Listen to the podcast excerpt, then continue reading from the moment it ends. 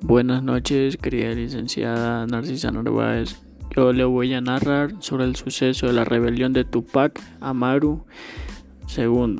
Eh, en la fecha de 1780, en el siglo XVIII surgieron una serie de manifestaciones en contra de la administración española en el virreinato del Perú. Fueron desde pequeñas protestas hasta rebeliones de gran trascendencia, como la encabezada por José Gabriel Condorcanqui, más conocido como Tupac Amaru II. Sus orígenes, el levantamiento se originó a causa de las reformas fiscales instituidas por el visitador José Antonio de Areche, como el establecimiento del pago de aduanas y el alza de las alcabalas impuestos.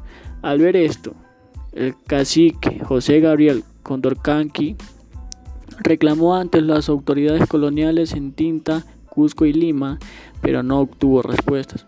Esto desencadenó la frase, la primera fase de la rebelión con el apoyo de otras curacas, mestizos y algunos criollos. La rebelión se extendió rápidamente.